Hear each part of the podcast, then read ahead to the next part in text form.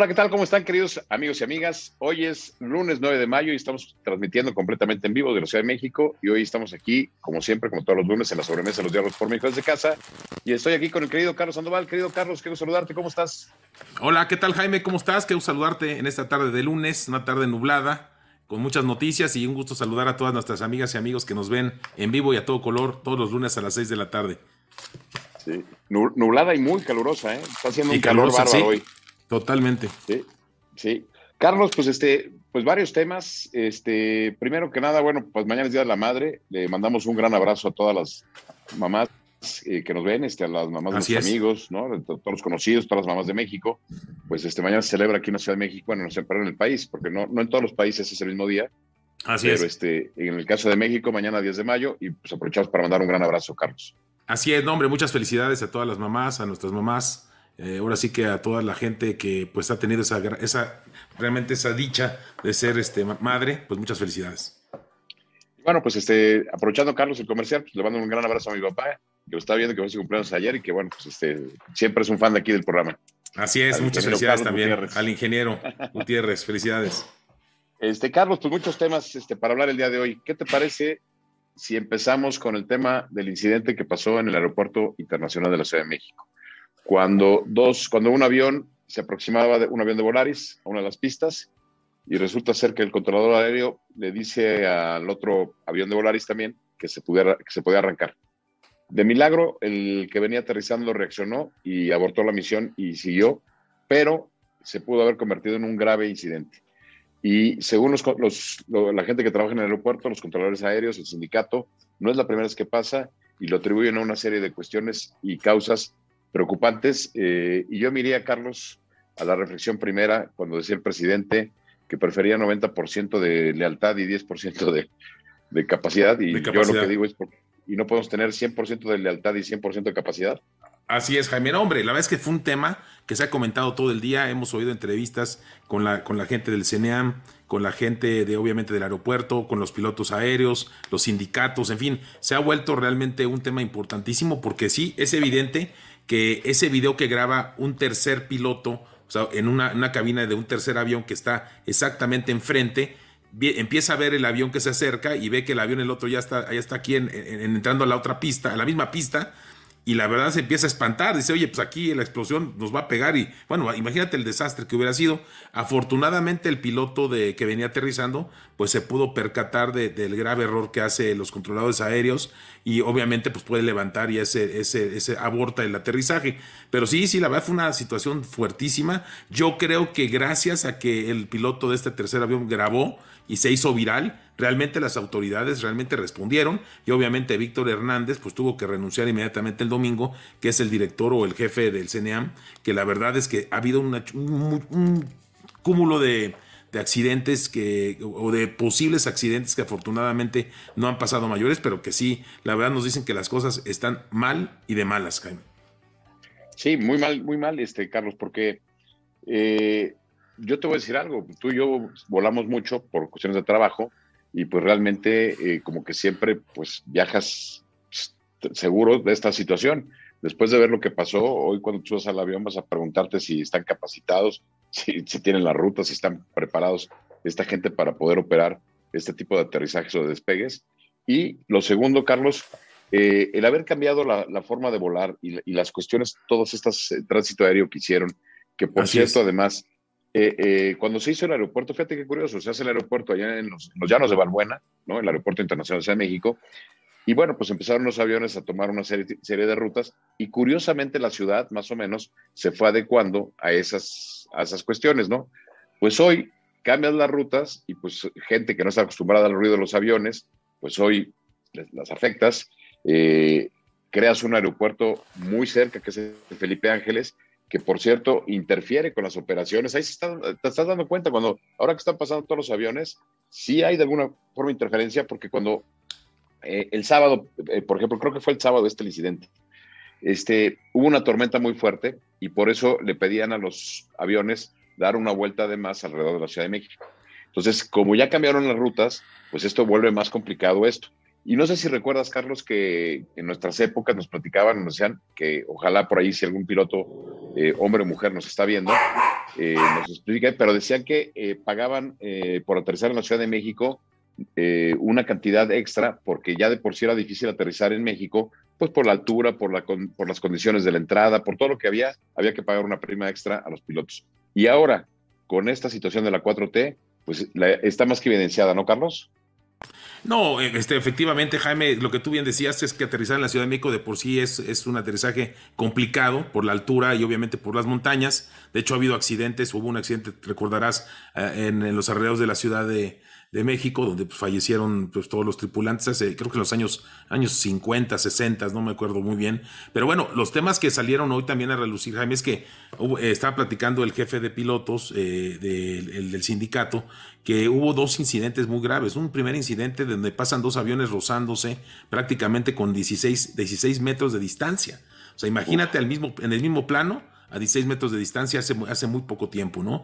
Y otro que también mencionó es que un avión que lo mandan a dar precisamente, como tú dices, vueltas por el tema de que pues no hay lugar, o sea, pierde el lugar de aterrizaje, lo mandan a dar vueltas, se estaba quedando sin combustible y pide, pide poder aterrizar en el, en el nuevo aeropuerto, en el AIFA. Y fíjate lo que dice el AIFA, oye, pues no, no puedes aterrizar porque estamos cerrados para dar combustible.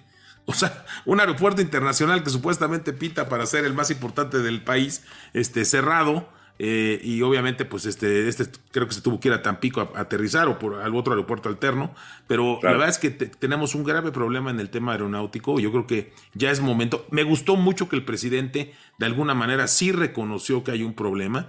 Este, de hecho, convocó a una, a una junta ahí en la Secretaría de Gobernación con todas las partes interesadas. Pero pues es un tema de, de, como tú bien lo dices, de gente preparada, gente que experta, gente de talento. Y también lo que oí mucho es que este Víctor Hernández, yo no lo conozco, pero que pues, de alguna manera había hecho una mafia ahí, había metido a su familia, en fin, mucho, un, reverendo desastre que yo creo que con esto se tiene que, se tiene que componer porque un desafortunadamente o afortunadamente en este caso no hubo, no hubo nada grave, pero si se llegara a dar algo así, creo que sería un, realmente un, desastre para, para, para, el, pues para el país, básicamente para el país y obviamente para las comunicaciones, ¿no?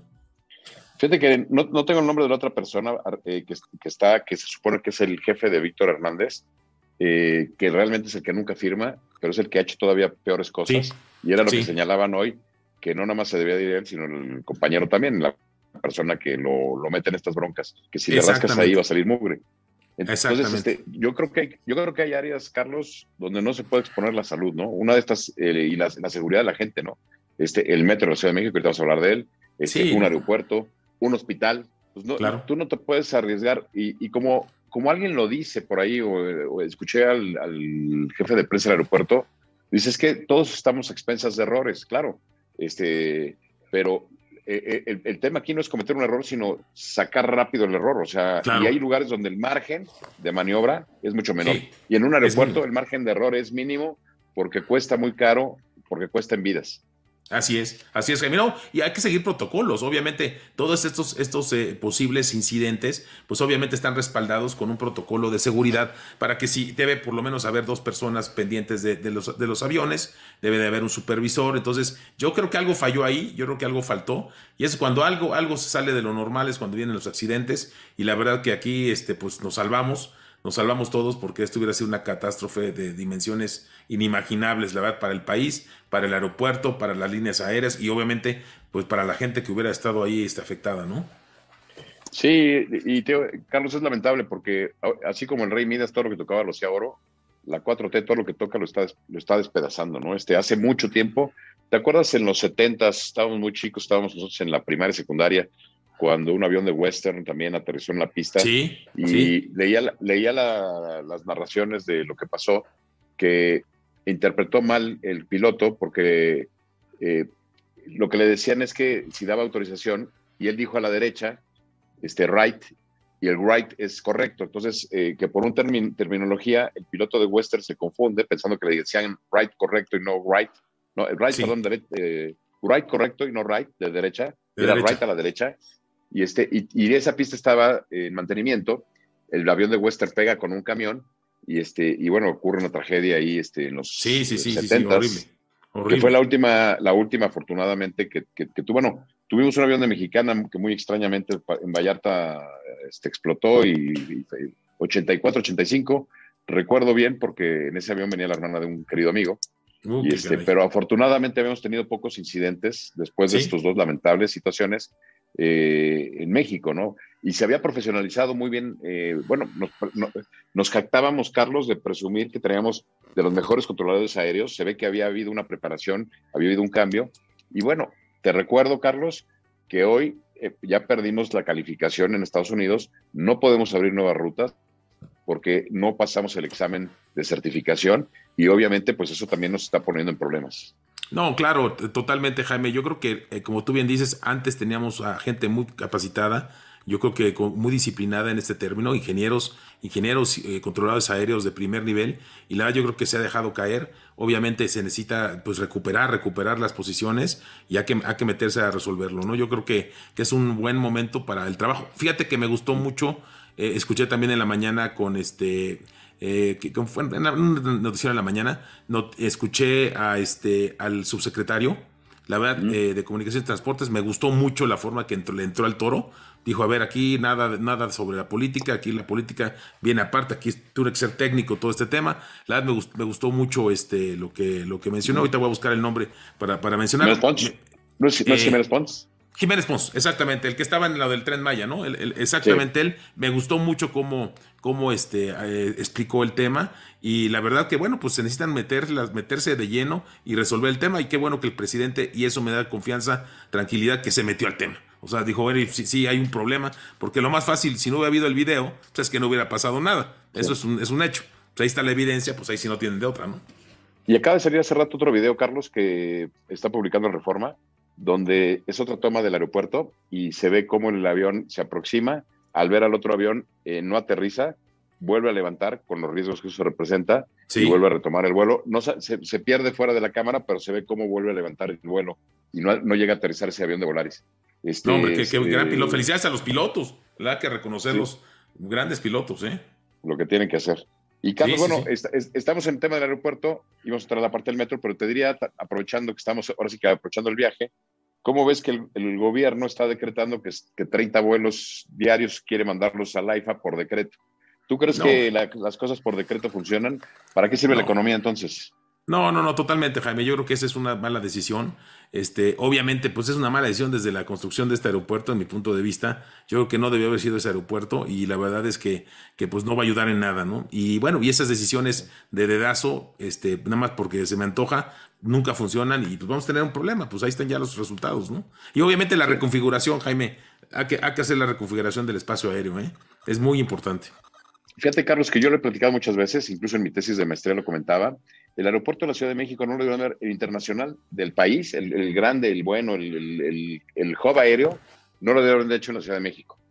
Si tú realmente querías descentralizar, el aeropuerto ni en Texcoco, ¿eh? O sea, para que no digan la gente que nos ve que, es, que siempre damos cobas. No, no, no. Este, este aeropuerto no se debe haber construido ahí. Se debe haber construido en el Bajío, o en la parte de Silao, o en la parte de, de Aguascalientes. ¿Por qué? porque entonces sí hubiera sido el hub aéreo que, que uno, en lugar de ir a, Houston, a Miami, a Nueva York para tomar el vuelo, o a Panamá o a Colombia, pues uno va al Bajío y de ahí tomabas el avión al extranjero. Este, y, por lo tanto también la gente que viniera de fuera podía aterrizar en ese aeropuerto y ya de ahí, fíjate, podía tomar un avión a Monterrey, a Guadalajara, a Oaxaca, a Mérida, y de ahí o construir líneas, líneas de tren el tren eh, Aguascalientes o Bajío eh, Guadalajara, Bajío Monterrey, Bajío Ciudad de México, y entonces sí hubiera sido un, aeropuerto precisamente para aumentar el turismo en México. Pero como ni una ni otra pasó, pues le dimos el coba a un proyecto que, se tardaron mucho en hacerlo, se cancela, cuesta tanto, y hoy construyen otro que no es internacional, Carlos. no es un aeropuerto internacional. Totalmente de acuerdo. Y, termino la idea, Carlos, nomás diciendo, este, pues sí, Pachuca sí necesitaba un aeropuerto, ¿no? Este, saludo por ahí, estoy viendo que entra mi tía a vernos, ¿no? La familia es de Hidalgo. Y sí, así como Puebla tiene su aeropuerto, Querétaro tiene su aeropuerto, Toluca tiene su aeropuerto, Pachuca necesita un aeropuerto, un aeropuerto nacional para que la gente pueda volar a los destinos. Pero este no es un aeropuerto internacional, Carlos. No, hombre, totalmente. Yo creo que, que el futuro de este aeropuerto, Jaime, va a ser un aeropuerto de carga totalmente, ¿no? Yo creo que ese tendría esa función. Eh, la verdad que, bueno, de alguna manera está, está cerca de la Ciudad de México, pero pues no tan cerca, está retirado y podría ser un buen, buen, eh, buen enlace para todo el tema de carga aérea eh, y obviamente también para alguna, algún tema de aviación civil, en mi punto de vista, ¿no? Yo creo que por ahí puede ir y no creo que por ahí pueda crecer, no, no creo que vaya a crecer más de eso, ¿eh? Así es. Carlos, este, y bueno, pues ahora vamos de, aire, vamos por tierra, ahora vamos por abajo de la tierra o por Tláhuac. Este, pues resulta ser que la semana pasada la jefa de gobierno, Claudio Sheinbaum, eh, después de un año, de más de un año, el 3 de mayo fue del 2021, el accidente, el incidente del metro en donde se colapsan las traves, eh, matando desafortunadamente a 26 personas, hiriendo a 70, y, este, y resulta ser que faltaba un peritaje, el tercer peritaje, y resulta ser que la jefa de gobierno lo rechace. Este, ¿Cómo ves tu primera reacción de esto, Carlos?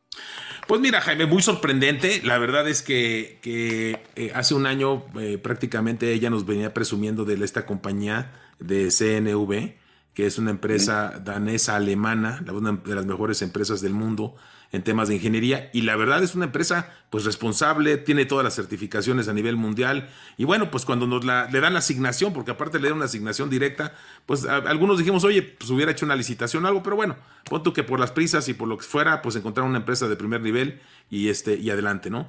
Y la verdad es que los dos primeros informes, pues yo los vi muy bien, creo que venían, eh, pues venían consolidados. Este, obviamente, pues ninguno de los dos venía diciendo nada de Claudia Sheinbaum y este, y más bien hablaban del tema de los trenes, que, que, yo sí creo, sigo creyendo que el tema de haber cambiado las especificaciones de los trenes fue un primer error, segundo error, haberlo hecho este, eh, aéreo y no, no subterráneo, ese creo que es un tema también muy grave. Pero bueno, en este tema y en este tercer informe, pues lo que dicen es que esto se debió, y una de las cosas más importantes fue el tema del mantenimiento y obviamente de la supervisión. Entonces, que la supervisión que se tenía que hacer permanentemente no se llevó a cabo bien, que de hecho este, no se cumplía esas, esas supervisiones. Y obviamente el tema de mantenimiento, pues bien sabemos que eso fue también, Jaime, si de hecho no había ni jefe de mantenimiento del metro. Cuando tú crees que estas cosas se manejan como rancho, como un rancho, perdón por los que manejan ranchos, pero como un rancho, como, no sé, o sea, no puede ser, o sea, estas son cosas serias, ¿no? Ya vivimos el incendio también en el cuarto de control que parecía de película del Santo y Blue Demon, o sea, cero tecnología para el control de los trenes, se, llevaban los, controles en, radio, o sea,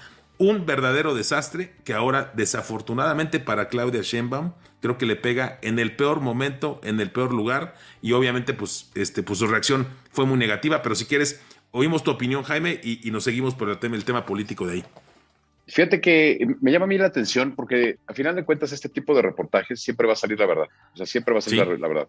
Y hoy me llama la atención porque hoy en el país eh, publican parte del peritaje y lo atribuyen a cuatro causas. Diseño, construcción, supervisión y mantenimiento. O sea que si tú pones a ver, pues obviamente es desde, desde que estaba la administración de Marcelo Ebrard, que es la que la construyó, diseño construyó, pues hasta la última que fue la que supervisó, supervisó y dio mantenimiento. Entonces, como le cargan en esta parte de supervisión y mantenimiento al gobierno de Claudio Sheinbaum, parece ser que ya no les gustó y entonces es cuando declara. Pero yo, yo creo, Carlos, que lo que debió haber hecho es, en esta transparencia, pues soltar las cosas, ¿no?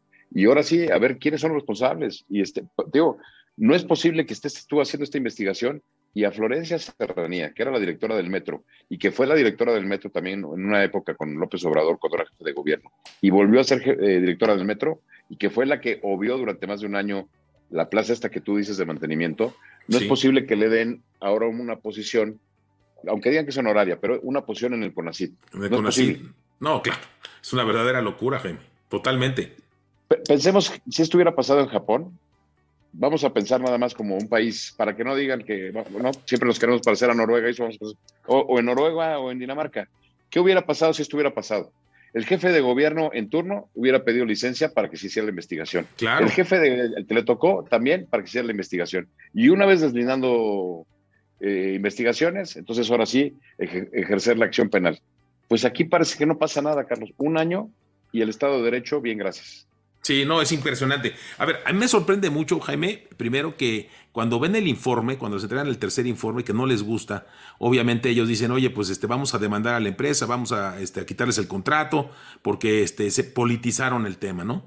Y obviamente ellos no querían sacarlo. Es más, la idea de, la, de Claudia Sheinbaum y del jefe, de, bueno, y el grupo del gobierno de la Ciudad de México era no sacar este informe y mantenerlo oculto. Sin embargo, por algún motivo que creo que fue una buena operación de la empresa, pues lo saca, lo saca el país, el periódico español, realmente muy influyente en, todo el mundo, y ahí dice pues las verdades, dice, bueno señores, pues este es un tema de, es un tema de supervisión, es un tema también, que como dice, son las cuatro cosas, ¿no? el diseño, construcción, supervisión y obviamente mantenimiento. Y el mantenimiento pues le pega durísimo a Claudia Sheinbaum. De hecho, este, creo que el tema empieza a arrancar, pero toda esta semana va a ser una semana yo que negra para Claudia Sheinbaum, porque ya mucha gente están pidiendo su renuncia. O sea, está a tal nivel el, tema y yo creo que lo que pasó es que ella trató de ocultar el tema del, informe. Yo no, nunca pensó que le iba a salir este informe desde España, se lo iban a publicar y bueno, pues es un golpazo mortal. Yo creo que es un golpe muy fuerte que, este, que le va a afectar pues mucho a sus aspiraciones presidenciales y obviamente pues es que hay que recordar que pues hay gente que murió, mucha gente que murió y muchos heridos que necesitan pues saber qué pasó y quiénes son los responsables, ¿no?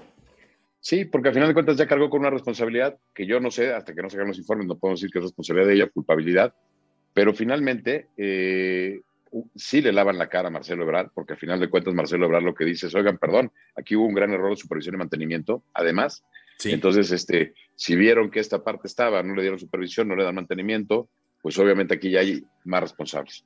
Entonces, este, esto no va a quedar aquí, va a ser un tema que se va a politizar, Carlos, porque lamentablemente, eh, pues gente que está buscando ser presidente de la República, ¿no? Este, pues se ve involucrado. Entonces, eh, eh, esto va a dar mucho que hablar, Carlos, mucho que hablar en los próximos días.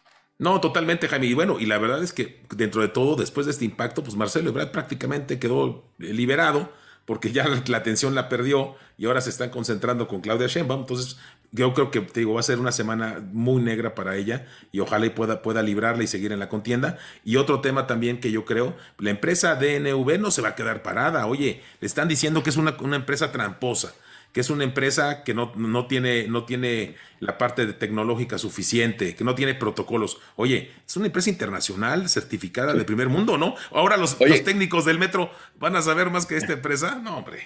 Oye, Carlos, a lo mejor ahora el gobierno de Claudia Sheinbaum va a sacar nuestros programas del principio de hace un año, porque si te recuerdas, cuando, cuando decidieron contratar a esta empresa, hablábamos que es una empresa reconocida a nivel mundial, que estaba en más de 100 países, pero si recordarás, decíamos que no tenía experiencia en temas de metro, o sea, que realmente no nos peritajes de metro, o sea, entonces que llamaba la atención como una empresa que estaba vinculada con dos bocas la hayan jalado a construir la línea del metro. Entonces, a lo mejor al rato ahora se sacan los videos diciendo que estamos apoyando la 4T con nuestras este, opiniones, Carlos, ¿no? Sí, hay que tener cuidado con un año ahora, sí, ahora sale que resulta ser que son lo que, lo que decíamos hace un año. No, y ¿sabes qué? Que me, me, llamó la atención. Vamos a recuperarlas. Hay que ponerlas ahí. Eh, no, y, hablando de, grabaciones y de videos anteriores, hoy vi a Pepe Cárdenas y saca precisamente en la conferencia de media mañana o matutina de Claudia Sheinbaum, pues obviamente diciendo que ella no tiene nada que ver, y saca hace un año diciendo que iba a, poner a la empresa más, más este, fregona del mundo para hacer esta investigación, que confiaban en él. Oye, pues ¿qué pasó, no? Pues cuando, cuando no te dan las cosas como quieres, ahora sí que a modo, te, enojas, ¿no? es un desastre. Yo creo que va a haber muchas cosas esta semana. Pues mira, el no, el no tomar acción, el quedarse callados, el dejar que la vida fluya, cuando dicen, cuando tú avientas basura al mar, por no decirle más feo la palabra, va a flotar, ¿eh? Va a flotar. Sí, claro. Y, este, y aquí, por no haber tomado las acciones en su momento, pues hoy se están eh, señalando, cruzando dedos, eh, apuntando, como dicen en Estados Unidos, pointing fingers, o sea, apuntando.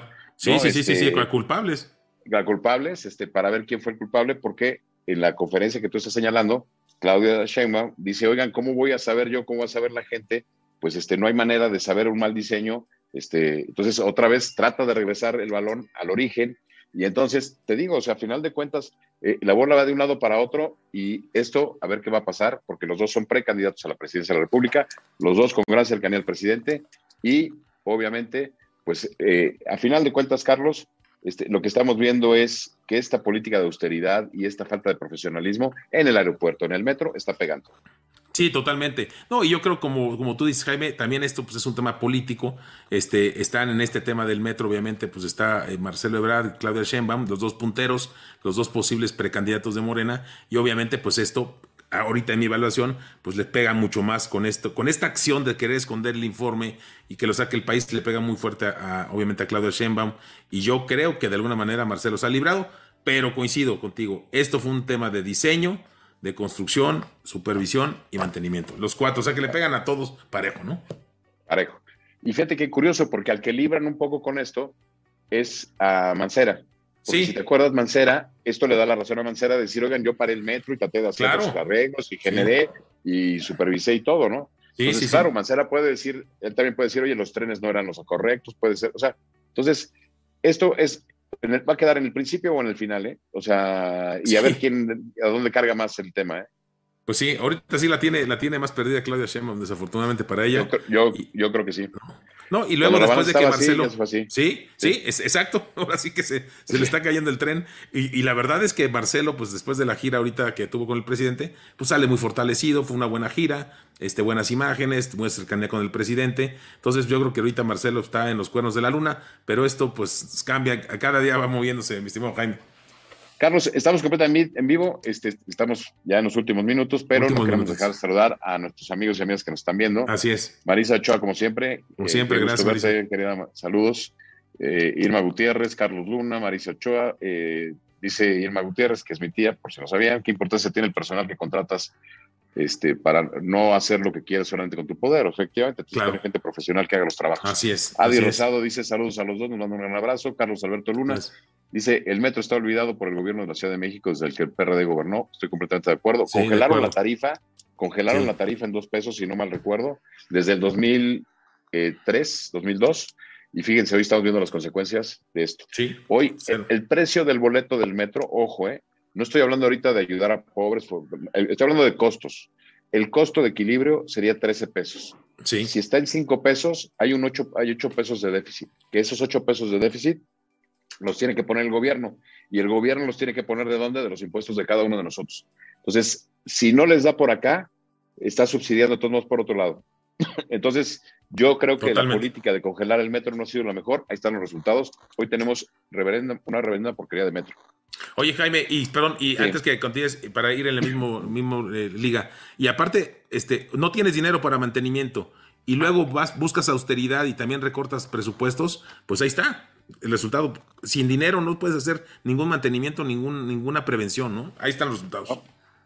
Fíjate, tanto que presumieron que en cinco años no había habido una construcción de línea del metro para que se caiga, pues mejor que no haya construcción de línea del metro, ¿no? Mejor que mantengan lo que tenemos. Claro. Carlos Alberto Luna dice, Joel Ortega mandó poner más peso en el tramo elevado, dice. O sea, sí está siendo yo creo que cínico con el... Bueno, afortunadamente aquí Felipe Calderón no aparece, Carlos. Sí, sí, sí, ya se le iban a cargar a la Estaba moviendo. ¿Te acuerdas la señora que decía que había movido las columnas ahí? Una señora. Bueno, pero ¿sabes qué? Lamentablemente, Carlos, suena como chiste, pero para las familias que perdieron a un ser querido y todas las familias que se vieron afectadas, ¿eh? que ya tenían un medio de transporte para llegar a sus trabajos, lo volvieron a perder. ¿Cuánto? Como 400 mil personas, ¿no, Jaime? Que fueron afectadas de su medio de transporte. sí, todas las horas del agua. Sí, totalmente. Oye, Carlos, rápido nos están diciendo que qué opinamos del tema de la OMC sobre el COVID.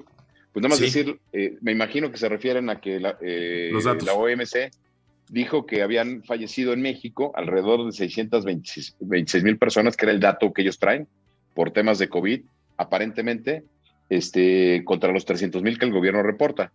Carlos, tú y yo aquí también lo, dijimos desde que empezó la pandemia, que los números no eran los correctos, que se estaban ocultando. Totalmente. Y que si nos íbamos a los especialistas, había que multiplicar por dos o incluso por tres. Sí, sí, sí, ahí están, aquí están. Otra vez hoy hay que sacar esos videos, Carlos. La OMC dice lo que veníamos diciendo, que había un conteo no correcto de las personas. Y eso se me hace, Carlos, gravísimo, gravísimo. Claro. La irresponsabilidad del gobierno de no haber atacado la pandemia, de los abrazos, veces, no pasa nada, es una gripita, salgan, no usen cubrebocas, ¿no? Y luego ocultar las cifras. Y bueno, hoy la OMC dice en México 626 mil muertes por COVID no las 300 mil que están reportando. Totalmente, Jaime. Y hay que recordar que nosotros lo veníamos diciendo, o sea, sí veníamos diciendo las cifras que podíamos, que podían ser las reales, y, como bien dices tú, debíamos sacar los videos.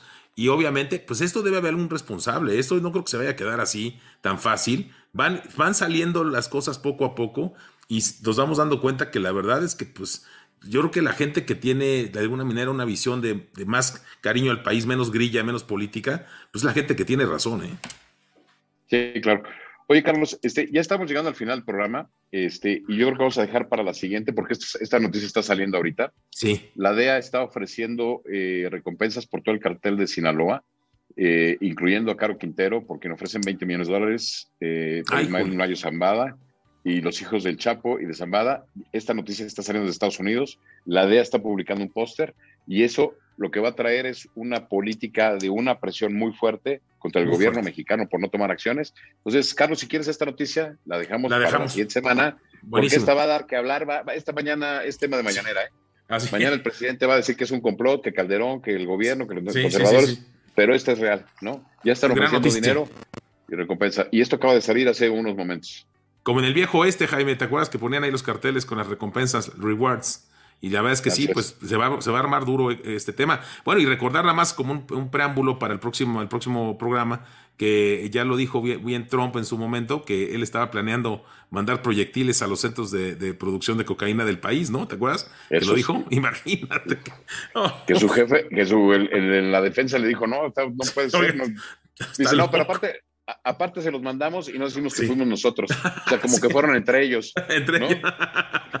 Qué locura, no, no, no, el mundo. gravísimo, gravísimo, gravísimo. Sale, este, Jaime. Carlos, este, pues este, invitar a nuestros amigos y amigas a que vean la, producción que tenemos aquí en Telered. Así Mañana no va a haber programa por ser Día de las Madres. Mañana Exactamente. Es de las Madres. Vamos a felicitar a las madres, a las presentes y a las que ya no están, pero aquí están siendo recordadas. Así es. El miércoles tenemos Verdades que Desnudan con Laura Michúa, Adi Rosado y Fred Leal. El jueves tenemos Hoy con Dios. Ah, y Carlos, no se pierdan los que no vieron el programa del sábado con Mónica Garza, programón, programón. programón. Este, la cantidad de mensajes, eh, comentarios. Eh, comentarios que salieron. Si no lo vieron, pueden meterse a nuestra página en Telered, Facebook, YouTube y hasta en Spotify y ver la entrevista. Bueno, no la entrevista, bueno, el, programa. el, programa que tuvimos ahí con Mónica Garza. Un programón. Este, programón de verdad. Este, así es, así es, Jaime. Invitados a ver. Pues Carlos, si no hay nada más, yo pues, muchas, gracias. y pues un abrazo a toda la gente que nos dio. Igualmente, muchas gracias a ti, muchas gracias a todo nuestro equipo de producción, a todas nuestras amigas y amigas que nos vieron el día de hoy y obviamente a todas las mamás un fuerte abrazo, las que están y las que ya no están hasta el cielo. Oye, Carlos, y perdón, voy a cerrar y quiero mandar mis condolencias eh, porque falleció la mamá del cónsul en El Paso, Texas, Mauricio Ibarra, le mando un gran abrazo. Estamos hablando de las madres, este, desafortunadamente falleció hace la mañana, le mandamos un gran abrazo Qué al cónsul Mauricio Ibarra eh, por fuerte abrazo.